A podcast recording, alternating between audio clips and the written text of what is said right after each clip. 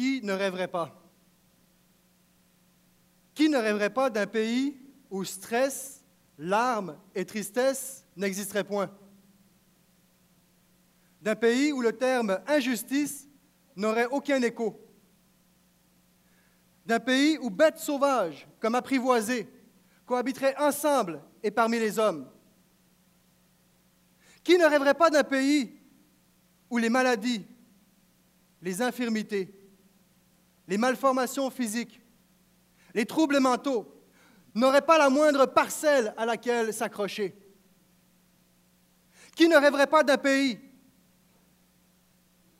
où les mariages ne ressembleraient plus à un champ miné sur le point d'être pulvérisé par les statistiques du divorce? D'un pays où chacun mangerait à sa faim? D'un pays où le racisme serait aussi absent que peuvent l'être le noir et le blanc aux couleurs de l'arc-en-ciel? D'un pays où déséquilibre écologique et catastrophes naturelles ne seraient l'objet d'aucune conversation? D'un pays où l'éducation ne serait plus une équation cherchant à faire pencher la balance des partis politiques? D'un pays où le fossé des générations serait aussi lisse qu'un lac faisant office de miroir? Qui ne rêverait pas d'un pays où les regrets, les remords, l'anxiété, la peur, la culpabilité, la honte, l'amertume, la haine, la jalousie et l'hypocrisie s'estomperaient dès l'instant où l'on y pénétrerait? Qui ne rêverait pas d'un pays où les motivations compteraient plus que les actions et où les actions auraient comme levier commun des motifs transparents et partagés? D'un pays où l'on retrouverait nos modèles bibliques comme nos héros contemporains, ou encore nos idéaux jamais atteints ainsi que nos bien-aimés défunts. D'un pays qui récompenserait celui qui jusqu'ici était méconnu. Qui ne rêverait pas d'un pays où la connaissance de toutes choses ne serait plus relative à un QI hérité par certains plutôt que par d'autres? Qui ne rêverait pas d'un pays où le travail serait apparenté à un hobby, une passion personnelle, plutôt qu'un moyen de survivre?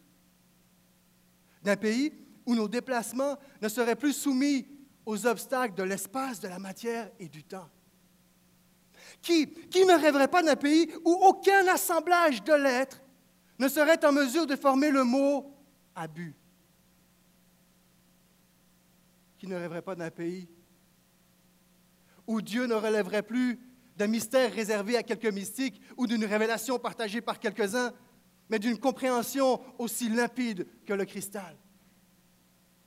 Qui ne rêverait pas d'un pays, d'un pays où le portrait de Dieu ne serait plus faussé par les masques du terrorisme, comme ceux du silence apathique de ces cathédrales dont les cloches sonnent une religion creuse et défectueuse?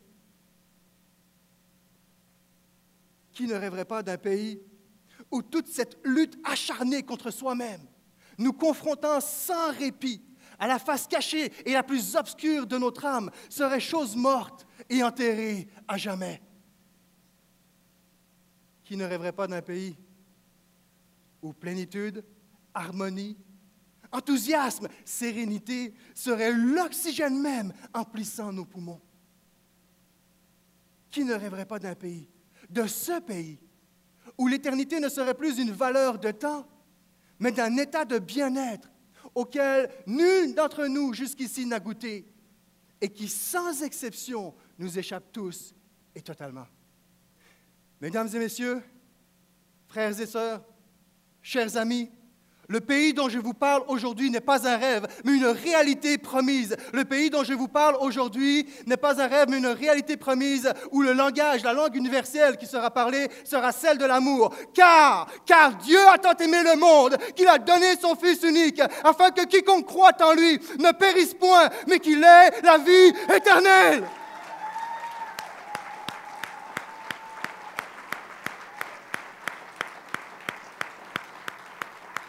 Seigneur, nous voulons te dire merci Merci Père pour ta présence, merci pour ton salut, merci pour la joie. Je prie Seigneur que aujourd'hui en cette matinée, que la joie de ton ciel, que la provision de ton ciel, Seigneur, puisse être dans chacun de nos cœurs ici. Veuille accueillir quiconque, Seigneur, est assis dans ce lieu, qu'il soit là pour la première fois ou qu'il soit habitué à ces lieux. Je prie que ton Saint-Esprit sécurise, réconforte, apaise et relâche. Seigneur, en, en tournant nos regards vers toi, en tournant nos regards vers la promesse que tu as. Et encore une fois, Seigneur, nous te disons merci pour ta parole merci pour mes frères, pour mes amis, merci pour ton Église, et merci pour qui tu es au milieu de nous. Amen.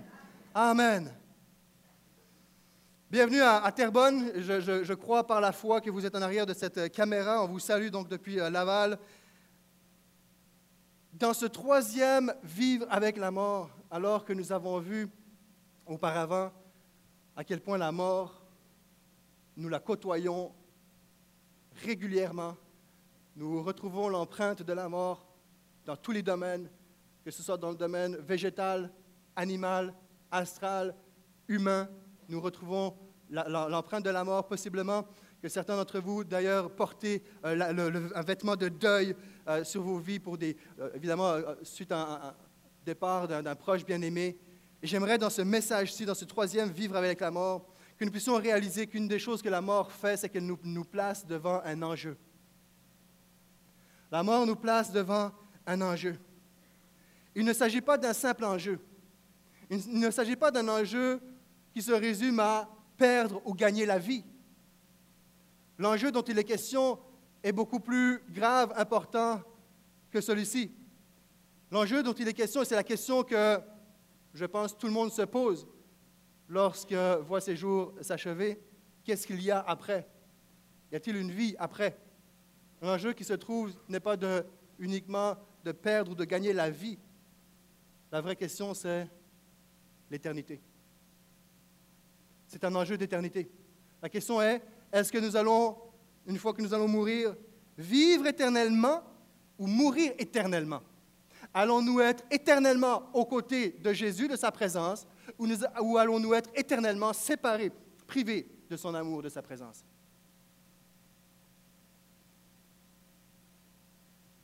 C'est la question qu'on se pose. Il y a, euh, Pasteur Guettin, dans son troisième message dans la série Équitable, il y a une image qui est frappante que, j'ai voulu remettre ce matin. Pour ceux qui étaient là, vous vous rappelez, le, bout blanc de la corde représentait cette, euh, la, vie, à quel point est-ce qu'elle est courte ici-bas, est éphémère, dérisoire, tellement que ça, à comparativement à toute l'éternité qui est devant nous. Et pour ceux qui n'étaient pas là, la corde s'en allait jusqu'en arrière de l'estrade pour nous aider à voir proportionnellement à notre niveau humain comment est-ce que nous mettons tellement d'énergie dans ce court laps de temps qui passe si vite et qu'on oublie tellement tout ce qui vient après. Je crois qu'à plus forte raison, parce que notre vie est si courte, je crois qu'il vaut la peine parfois de s'arrêter pour regarder à quoi ressemble l'éternité cette éternité si gracieusement offerte par Jésus. Et aujourd'hui, j'aimerais vraiment qu'on puisse s'arrêter sur qu'est-ce qui nous attend après. Je sais que nous, mettons euh, souvent euh, une emphase sur le fait que nous sommes pécheurs, nous avons un cœur mauvais, tortueux, etc. Nous parlons parfois de l'enfer, et, etc. Mais aujourd'hui, j'aimerais mettre une emphase sur l'éternité. Et c'est ce que j'essaie de faire en, en, mettant ces, mots de matérialiser, de, concrétiser le plus possible à quoi pourrait ressembler l'éternité qui nous attend. Vous savez, dès le début, dès le début, le diable a faussé les cartes en trompant les premiers hommes. Et si ce n'était pas de l'intervention de, de, Dieu à travers son Fils Jésus, la seule option que nous aurions, vous et moi, et toute l'humanité, la seule option que nous aurions si Jésus n'était jamais intervenu, c'est une mort physique, spirituelle et éternelle. C'est la seule option que nous aurions. Mais merci à notre Seigneur, à notre Dieu qui a envoyé Jésus, afin de briser ce cycle infernal et éternel de la mort, afin d'offrir une autre voie, celle de la vie, celle de sa vie. Et heureusement, malgré le fait que le diable a faussé les cartes dès les origines, heureusement que plusieurs siècles plus tard, nous avons ce fameux car, qui vient comme briser le cycle de la mort, car Dieu a tant aimé. Là où le diable séduit, Dieu a franchi. Là où le diable détruit, Dieu restaure. Là où le diable trompe, Dieu libère. Là où le diable vole, Dieu redonne. Là où le diable divise, Dieu réconcilie. Je prie aujourd'hui que ce qui t'a été volé puisse être redonné. Peut-être à cause de consommation illicite de drogue qui a brûlé ta mémoire ou tu as perdu, peut-être qu'une partie de ton intellect a été volée, ton temps a été volé, ta jeunesse a été volée, ta famille a été volée, tes relations ont été volées, ton travail a été volé. Vous allez dire, mais ce n'est pas le diable. Mais à l'origine, c'est le diable qui est un destructeur, un menteur et un égorgeur, impitoyable, qui se manifeste à travers des événements anodins de la vie. Mais j'aimerais te dire que Dieu est là pour te redonner ce que tu as perdu. Là où il y a de la division, eh bien Dieu te met un esprit de réconciliation qui ramène l'unité dans ton milieu. Car Dieu a tant aimé le monde. Là où le diable a haï, Dieu aime. Alors que le diable n'aime personne, personne, personne. Dieu aime tout le monde. Tout le monde. Car Dieu a tant aimé le monde. On peut l'applaudir, on l'applaudit, on ne l'applaudit pas parce qu'en haut, ils attendent. Il y a un ciel qui nous regarde et quand ils nous voient applaudir, ils applaudissent, ils applaudissent pas. Qu'est-ce qu'on fait On se réjouit, non? Peut-être. Nous, on ne le voit pas avec nos yeux humains. Mais si je pouvais, parfois, parfois il m'arrive d'imaginer, là vous allez dire, ouais, il est vraiment, il vraiment sauté, lui, il est vraiment flyé. Mais des fois, il m'arrive d'imaginer qu'au-dessus de ma tête, il y a comme une nappe de nuages et qu'il me suffit de lever la main pour avoir accès à l'éternité et, que je pourrais, sentir le contraste qu'il y a entre le ciel et la terre, entre notre réalité et la réalité de Dieu aussi vrai que lorsque tu rentres dans un magasin et tu passes du, froid, à l'extrême froid, au chaud. Nous, on ne le voit pas avec nos yeux, mais il y a une éternité qui est juste là, parce qu'on ne peut juste pas le voir avec nos yeux. Il y a un univers qui est là. Car Dieu a tant aimé le monde. Peut-être que vous faites partie de ces personnes qui n'avaient pas été aimées par vos parents, n'avaient pas été appréciées dans votre vie, ni valorisées maltraité, j'aimerais te dire que Dieu t'aime. Dieu t'aime.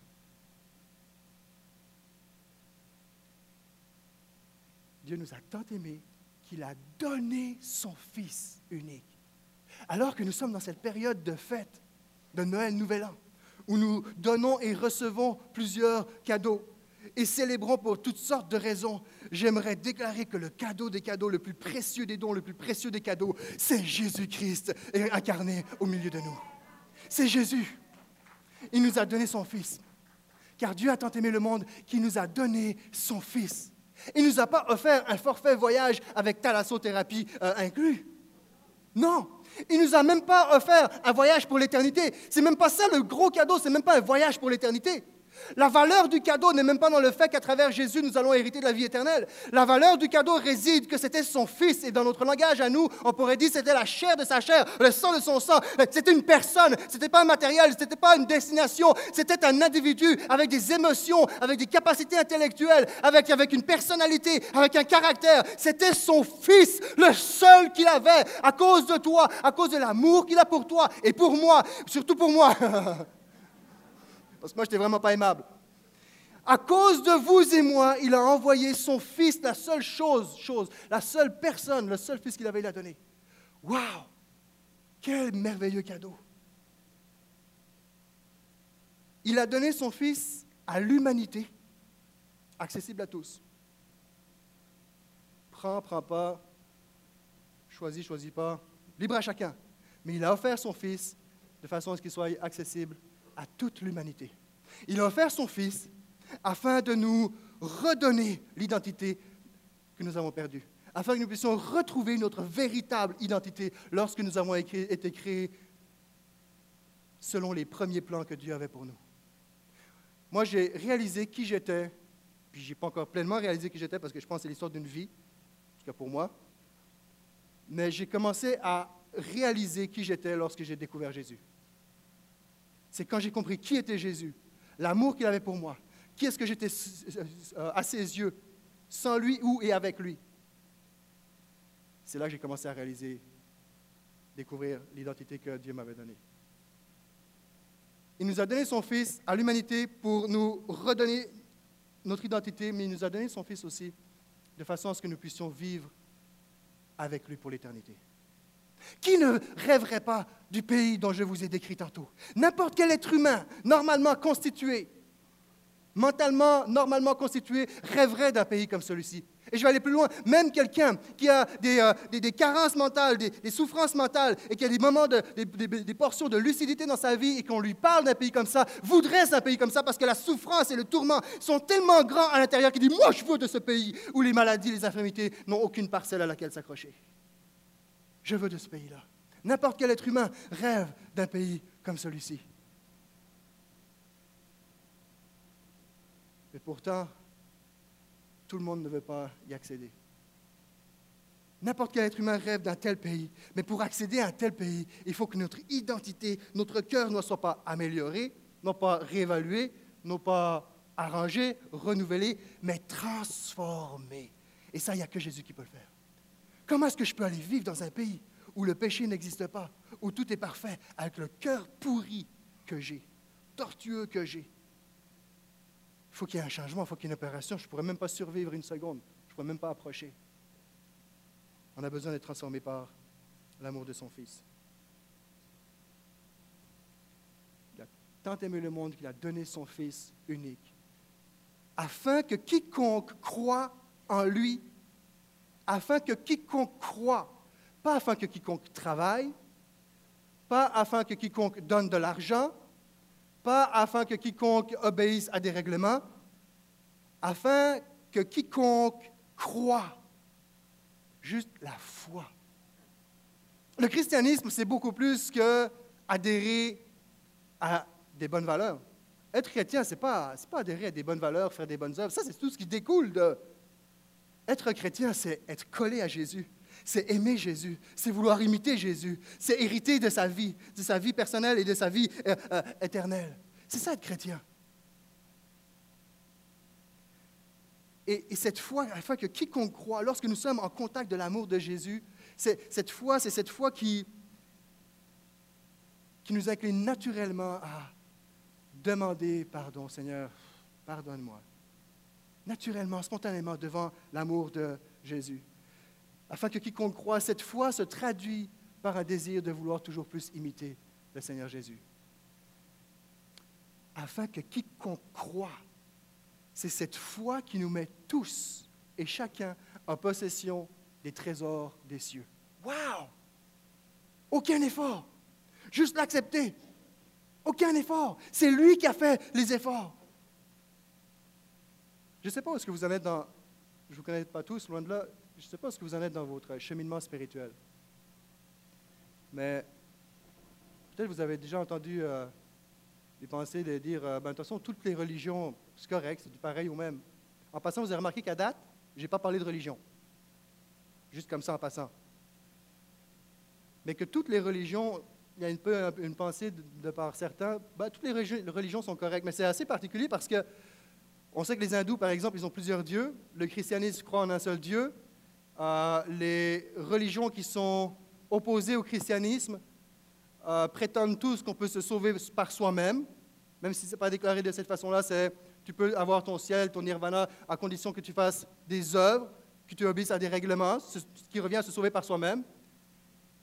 Et Jésus est le seul qui présente un salut qui passe par la mort, sa propre mort à la croix. C'est le seul. Comment toutes les religions pourraient-elles tous conduire à Dieu alors qu'elles sont tellement différentes les unes des autres? C'est comme pas logique. Il y a quelque part, ça pas il y a quelque chose qui ne marche pas quelque part. Il y en a qui ont plusieurs dieux, d'autres qui croient qu'on peut se sauver par soi-même, d'autres qui disent que c'est seulement par la mort de Jésus. Puis là, on dit, moi, toutes les religions mènent au ciel, mènent au paradis. Hein? Ils se contredisent toutes, puis il faudrait que tout arrive au même endroit. Non, c'est pas logique. C'est juste humainement pas logique. Et parfois, on va dire, vous avez certainement entendu cette expression, tous les chemins mènent à Rome. Hein? C'est vrai, ça? Tous les chemins mènent à Haïti. Non, mais imaginez le tableau. Vous allez voir votre agent de voyage, vous dites, moi, j'aimerais un billet pour Rome, ou pour Haïti, ou peu importe. J'aimerais un billet pour, pour Rome. OK? Regarde, j'ai un, vol en partance pour euh, Paris-France. Ah, OK. Puis est-ce qu'il s'arrête à Rome en passant? Non, non, mais par contre, je peux vous garantir que la nourriture y est excellente. Les films sont divertissants. Je vous le dis, vous n'allez pas vous ennuyer, vous allez être gâtés. Non, mais est-ce qu'il passe à Rome? Non, non, mais je vous garantis, vous allez être bien servi, pas de problème, inquiétez-vous pas. Mais moi, je veux aller à Rome. Bon, ok, d'accord, monsieur. J'ai une autre compagnie à vous proposer. Ah, ok, puis est-ce que ça arrête à Rome? Ben, euh, non, mais il faut qu'on vous dise que cette compagnie, elle a remporté des, prix de ponctualité, elle a fait ses preuves, elle est fiable, elle est vraiment fiable. C'est une super compagnie, je vous le dis, elle à, fine pointe de. Mais est-ce qu'il va à Rome? Non. Moi, je veux aller à Rome. Donnez-moi un vol qui va à Rome. Mais monsieur, tous les vols mènent à Rome. Juste dans la, dans la vraie vie, on ferait face à ça. On, irait voir son patron puis il démissionnerait. Là. C'est pas logique. Mais on voudrait que dans le domaine religieux, dans le domaine spirituel, qu'on ait, ait la même pensée que tous les chemins mènent au ciel. Voyons, ça ne marche pas ici sur la terre. Pourquoi est-ce que ça marcherait ailleurs? C'est pas logique.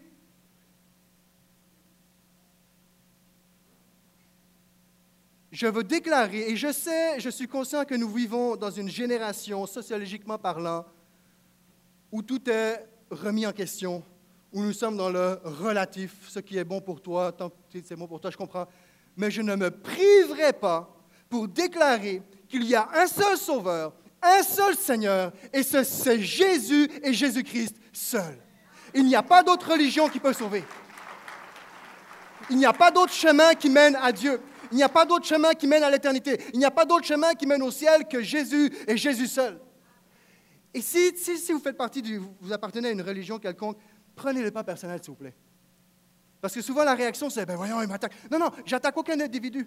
J'ai des amis qui sont dans différentes croyances ou autres. J'attaque personne. J'attaque un système. J'attaque une façon de penser. J'attaque un mode de pensée qui prétend à une vérité. C'est ça que j'attaque. Et ceux qui me connaissent, je vais même euh, euh, parfois me lever contre des, choses qui se passent dans, notre, dans le milieu évangélique dans lequel je suis parce que je ne suis pas d'accord. J'attaque, j'attaque personne, j'attaque un système de pensée. Puis en passant, en fait, on ne peut pas attaquer quelque chose qui est déjà vaincu. Parce qu'il n'y a aucun Dieu qui peut se mesurer à Jésus-Christ. Il n'y a aucune religion qui, peut se mesurer à Jésus-Christ. Il n'y a même pas de combat à avoir. Dieu est incomparable, c'est le seul, c'est le seul qui nous offre un salut qui passe par lui, un salut gratuit, un salut généreux, un salut à tous, un salut accessible. C'est le seul. Il n'y en a pas d'autre. Et encore une fois, je ne parle pas de religion, je parle d'une personne. J'aimerais vous lire cette citation. C'est possible que je l'ai lue, je ne me rappelle plus du tout, mais J'aimerais vous la relire si, c'était le cas. Déjà, je vais, la, lire ce matin. Je trouve ça vraiment intéressant parce que ça nous montre à quel point Jésus se démarque de tout ce qui est religieux, de tout ce qu'on connaît. Car Jésus, c'est Philippe Schaff qui l'a écrit. Car Jésus de Nazareth, sans argent et sans armes, conquit plus de millions qu'Alexandre, César, Mahomet et Napoléon. Sans science ni formation, il projeta sur les choses humaines et divines une lumière plus grande sur tous les philosophes et érudits réunis sans la rhétorique des écoles. Il prononça des paroles de vie jamais exprimées avant lui ni depuis. Et il produisit des effets qui se, situent hors de la portée de l'orateur ou du poète. Écoutez ceci. Sans avoir écrit, oh my, écoutez, sans avoir écrit une seule ligne, il mit davantage de plumes en mouvement, fournit davantage de thèmes aux sermons, prières, discussions, livres savants, œuvres d'art et chants de louange que toute l'armée des grands hommes des temps anciens et modernes. Wouh! C'est Jésus. C'est le Jésus que nous célébrons.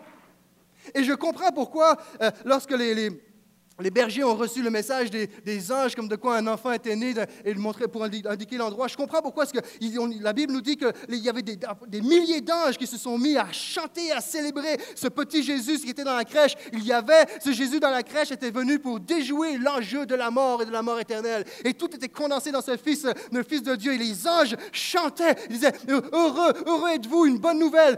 Un enfant est né, une bonne nouvelle est arrivée. Jésus, l'enfant Jésus est né. Mais c'est réellement une bonne nouvelle. C'est une bonne nouvelle. Afin que quiconque croit, beaucoup vont dire, ah, mais moi, tant que je ne verrai pas, je ne peux pas croire. Mais il y a des preuves historiques qui sont là. Juste la logique nous montre que Jésus est le seul qui peut t'offrir ce, ce dont tu recherches, ce dont j'ai recherché pendant longtemps. Afin que quiconque croit ne périsse pas, mais qu'il ait la vie éternelle. C'est Mark Twain qui écrit ceci. Du berceau jusqu'à la tombe, un homme n'entreprend jamais rien qui n'ait pour premier et seul objectif d'obtenir pour soi le repos d'esprit et le réconfort spirituel. Tout ce que nous faisons, nous entreprenons, c'est dans le but d'obtenir pour soi un repos d'esprit et un réconfort spirituel. C'est peut-être inconscient, mais c'est là. C'est un besoin qu'on a là. Et c'est seulement Jésus qui peut le répondre à ce besoin-là. Afin que quiconque croit ne périsse point, mais qu'il ait la vie éternelle. La fameuse vie éternelle, qui parfois est un concept vaste et vague, presque insaisissable. Vous savez, je crois, si Dieu pouvait ouvrir nos yeux, nous allons dans le ciel assister. Dans le ciel, dans ce pays, dans ce royaume, appelons-le. Puis d'ailleurs, en passant, on dit souvent le ciel, le ciel et la terre, mais en fait, la Bible nous dit qu'il va créer des nouveaux cieux et une nouvelle terre. Et la Bible dit que cette terre va, être, détruite. Destruction ne veut pas dire élimination. Et que Dieu va détruire cette terre. Et en fait, moi je dirais, anyway, elle s'auto-détruit déjà par elle-même. Mais destruction ne veut pas dire élimination.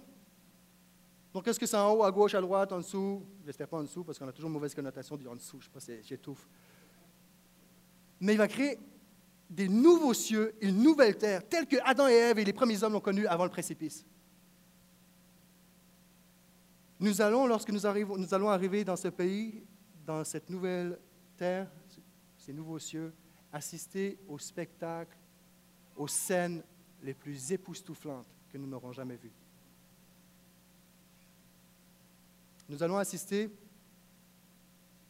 à des soldats qui vont serrer dans leurs bras leurs propres tireurs d'élite qu'ils ont tués pendant la guerre, qui se sont repentis après, qui ont découvert Jésus après.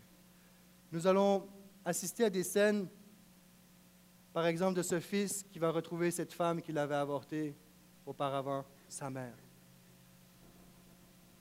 Nous allons assister à cette fille qui ira à la rencontre de son père, qu'il avait maltraité pendant son séjour sur terre, juste avant, de, juste avant de découvrir qui était réellement Jésus. Nous allons assister à des scènes où des policiers vont venir serrer la main et prendre dans leurs bras des criminels, peut-être des Hells Angels, peut-être certains qui ont même tué leur famille, donnant suite à leurs menaces. Nous allons voir des esclaves s'amuser et plaisanter avec leur esclavagiste, leur abuseur. Nous allons assister à des scènes où nous allons voir des bourreaux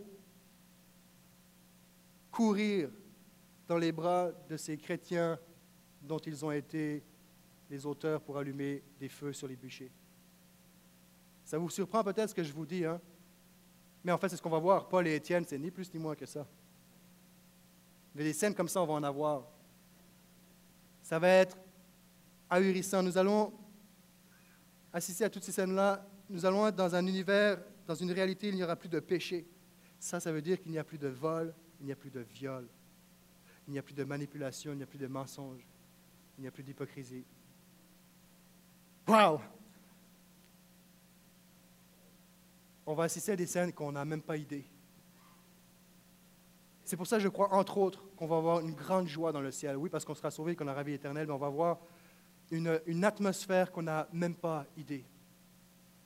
Moi, j'ai l'impression d'avoir un aperçu de, ce que pourrait être le ciel, mais je suis tellement à côté. Je suis convaincu, je suis tellement à côté de ce que ça sera réellement. J'essaie de le matérialiser pour nous, de le concrétiser le plus possible, mais on est tellement, on n'a aucune idée de ce qui nous attend où abusés et, abuseurs et victimes vont être ensemble, ou des, familles qui étaient déchirées ensemble, qui vont, se retrouver. Ça va être des, ennemis qui vont, se prendre dans les bras, des esclaves avec leurs anciens maîtres qui vont se prendre. Ça va être juste fou, ça va être extraordinaire. Nous, on a de la misère à imaginer ça parce qu'on est encore dans cette réalité, et même jusqu'à un certain point, notre cœur est tellement torturé qu'on ne veut même pas vivre ça. Soyons francs. On n'est pas prêt parce que dans notre cœur, on n'est pas encore complètement changé, complètement transformé. L'idée de vivre ça, c'est que non, non, non, non, non, non, non, non, je veux bien le ciel, je veux bien Jésus, je veux bien toute la patente, je veux bien tout le kit, mais je veux pas ça. Pourquoi? Parce qu'il y a encore de l'amertume, il y a encore de la souffrance, il y a encore de la douleur. Parce qu'on est encore sur cette terre. Mais dans le ciel, c'est fini. Plus larmes, plus tristesse, c'est fini. Dans le ciel, il y aura des hommes et des femmes qui ont été rachetés, purifiés, justifiés, justifiés, transformés, sauvés par la grâce de Jésus. C'est extraordinaire. Quelle religion peut offrir ça?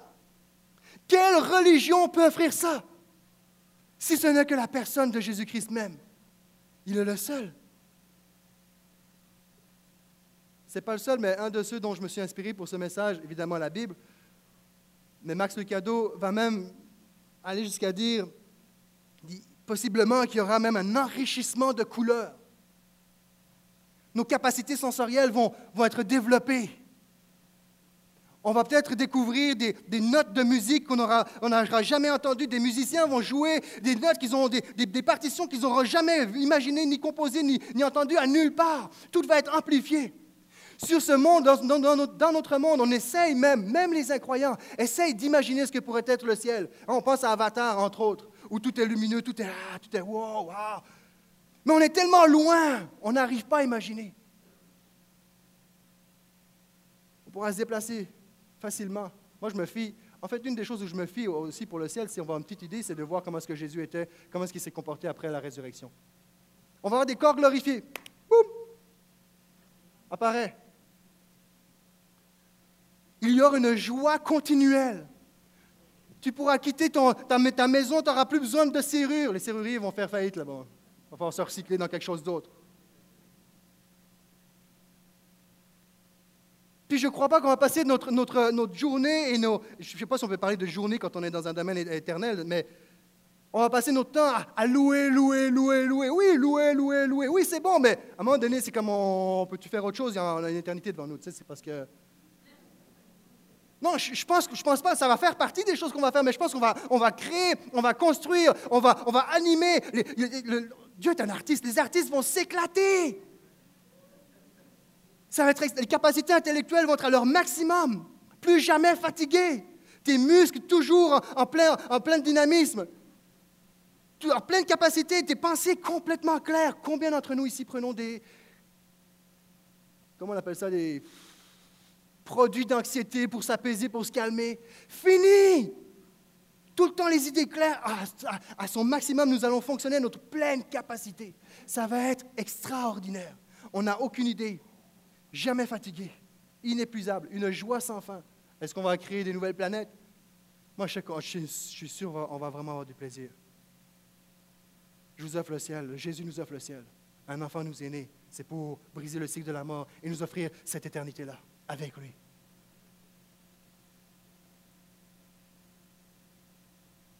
Car Dieu a tant aimé le monde qu'il a donné son Fils unique afin que quiconque croit en lui ne périsse point, mais qu'il ait la vie éternelle. La vie éternelle, c'est quoi? Ah, c'est peut-être en partie ce que je décris, que je tente de décrire du mieux que je peux. Mais la Bible nous dit, Jean chapitre 17, verset 3, Or, la vie éternelle, c'est qu'ils te connaissent, toi, le seul vrai Dieu. Wow! La vie éternelle, c'est de connaître Jésus. Et si je dis, wow! c'est parce que c'est une méchante de bonne nouvelle. Ça, ça veut dire, ce texte est en train de nous dire clairement que tu n'as pas besoin de franchir le seuil de la mort pour goûter à la vie éternelle, parce que la vie éternelle, c'est de connaître Jésus. Et lorsque tu connais Jésus, Jésus vit en toi. Et alors, l'éternité est déjà en toi, le ciel est déjà en toi. Et là où il y avait des pensées de, de mort, là où il y avait un cœur ténébreux, là où il y avait division, alors à cause de Jésus, à cause de l'Esprit de Christ qui transforme ton cœur, là où tu étais dans la division, tu marches dans la réconciliation. Là où tu marches dans la peur, tu marches dans la paix. Le ciel est déjà en train de prendre en partie place dans la vie du croyant ici nous sommes délivrés de la puissance du péché, mais non de sa présence. Mais nous sommes quand même délivrés de la puissance du péché. La présence du péché, elle est partout, mais la puissance du péché, nous en sommes délivrés. Et c'est pour ça, je crois que c'est un évangile incomplet lorsque, lorsque nous mentionnons qu'il est important de faire de Jésus son sauveur. Ce n'est pas assez. Il faut que Jésus devienne ton Seigneur. D'ailleurs, pour moi, ça ne marche pas, sauveur, Seigneur à part. Ça ne marche pas. S'il est devenu mon sauveur, c'est parce que j'ai découvert qu'il était le Seigneur. Alors si je découvre qu'il est le Seigneur, comment est-ce que je peux juste me contenter de l'avoir comme sauveur? Est-ce que vous me suivez? Et si je l'ai comme mon sauveur, donc il est mon Seigneur. Et comme sauveur, il me, libère de la puissance, de la, puissance du péché comme sauveur. Mais comme Seigneur, par exemple, il m'aide à marcher et à traverser les vallées où la présence du péché est là.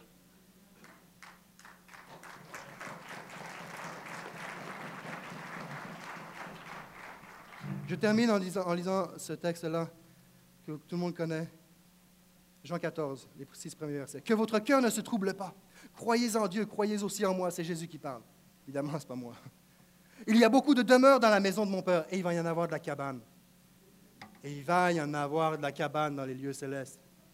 Puis pas juste pour certains qui sont moyens, puis non, tout le monde va avoir une cabane. Ça, c'est un autre sujet, mais on va tous avoir notre cabane. Il dit, il y a beaucoup de demeures dans la maison de mon Père. Il dit, si ce n'était pas le cas, je vous l'aurais dit. Je vais vous préparer une place. Puisque je vais vous préparer une place, je reviendrai et je vous prendrai avec moi afin, afin que là où je suis, vous y soyez aussi. Wow! Ah, ça, c'est magnifique. Afin que là où je suis, vous y soyez aussi. Saviez-vous que nous manquions à Jésus? Saviez-vous que lui aussi a hâte de te voir face à face? Savez-vous que lui trouve, commence à trouver le temps long, surtout que lui dans l'éternité, fait que c'est pas mal plus long, à trouver le temps long d'être séparé physiquement de nous? Nous, on, régulièrement, on va dire J'ai hâte de voir mon sauveur face à face. Ah, J'ai de savoir, de savoir à quoi est-ce qu'il ressemblait, puis de lui parler, puis d'entendre sa voix, comme j'entends la voix de, de ma femme, de mon ami, etc. Mais lui aussi, il a hâte à ce moment, afin que là où je suis, vous y soyez aussi. Yes! C'est la joie du salut! C'est pour ça que la Bible elle dit il n'y a aucune mesure euh, possible de comparaison lorsqu'on mesure à la joie du ciel qui nous attend. Les souffrances du, temps présent n'ont aucune commune mesure avec la joie céleste qui nous est promise. C'est pour ça, je prie que la joie du salut soit dans, ton- ta vie, que la foi soit ranimée. Et je crois qu'à cette mesure-là, ça va être tellement débordant que tu n'as pas le choix d'en parler. Il faut que tu en parles. Faut que tu en parles. T'en parles. T'en parles. Faut que tu le communiques, faut que tu le partages. Il y a un feu qui bouille. Pourquoi? Parce que tu as goûté au ciel avant. Je reviendrai, je vous prendrai, afin que là où je suis, vous y soyez aussi. Vous savez où je vais, vous en savez le chemin. Et Thomas va lui dire, Seigneur, on ne sait même pas où tu vas, comment est-ce que vous pouvez savoir le chemin? Jésus dit, c'est moi qui suis le chemin, la vérité et la vie. On ne vient au Père qu'en passant par moi. Et Max Lucado va dire, je termine avec ceci, le ciel, c'est un endroit parfait, peuplé de gens devenus parfaits, se tenant dans la présence d'un Seigneur parfait. Je vous invite à vous lever et je vous lance l'invitation. Est-ce que tu veux de ce Seigneur parfait aujourd'hui?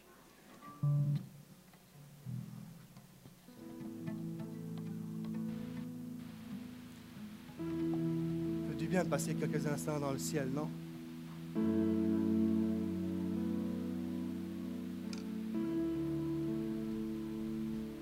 Wow. Merci Jésus. Dans cette période de fête, euh, c'est une occasion extraordinaire pour se rappeler qu'il nous a donné son Fils afin de briser le cycle de la mort, afin de nous donner la vie éternelle, afin de, de faire en sorte que nous puissions être là où il est lui aussi. Ça me réjouit de savoir que mon Sauveur a hâte de me voir. Jésus attend. Je crois que toute la Trinité céleste, Dieu le Père, le Fils et le Saint-Esprit attendent. Comme, comme ce Père, dans la parabole du Fils prodigue. Puis le Fils est, est en retour vers la maison, est en train de réciter ses propres repentances. Ok, j'ai demandé pardon, mon Père, j'ai péché contre toi, contre le ciel, voici comment j'ai formulé ma phrase, là, là, il est en chemin. Il avance, et le Père qui regarde, et il voit son Fils, et malgré sa, ses rhumatismes, malgré son arthrite, malgré sa fatigue physique, il court, il court, il le prend dans ses bras, il n'attend même pas une confession, il n'attend même pas une repentance. Il le prend dans ses bras, il le serre. Et je crois que Jésus nous attend de la même façon, à condition que nous l'ayons accepté ici-bas et non rejeté. Mais il nous attend. Même ceux qui le rejettent, il attend, il travaille. Il nous aime tellement. Alors que vos yeux sont fermés, par respect pour ceux et celles qui sont à votre côté. Parce que parfois, c'est une décision qui peut être difficile, demandante. Ce matin, aujourd'hui, je ne t'invite pas à venir dans une religion, je t'invite à, placer ta confiance dans la personne de Jésus, dans l'œuvre qu'il a accomplie à la croix, dans le fait qu'il est mort sur cette croix afin que tu ne meurs pas, qu'il est ressuscité d'entre les morts afin de te faire hériter de cette vie. Je t'invite à placer ta confiance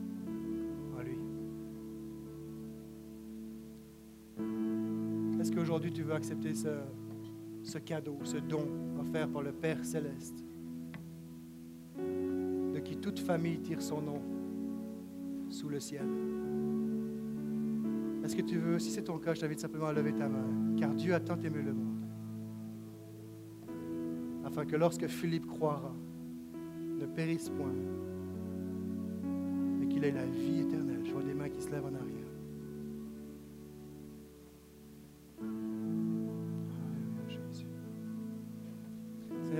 Ton esprit fasse son œuvre, que ton esprit maintenant vienne témoigner à ceux et celles qui lèvent leurs mains en guise de témoignage de leur confiance en toi, de leur foi en toi, qu'il y ait un témoignage dans leur cœur comme de quoi ils deviennent ton enfant. Tu les adoptes parfaitement, complètement. Viens guérir, viens transformer, viens renouveler, viens fortifier, viens, viens bénir. Seigneur, nous voulons te donner ces, quelques minutes pour te louer et t'adorer pour tout ce que tu fais, pour toutes les promesses que tu nous donnes, Jésus. Merci Seigneur pour ce pays promis.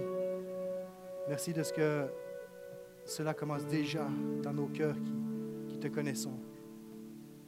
Reçois cette louange, reçois cette adoration, Seigneur, et viens faire ton œuvre. Au-delà de ces murs, au-delà de, de toute chose, je, je prie pour cette semaine qui est devant nous.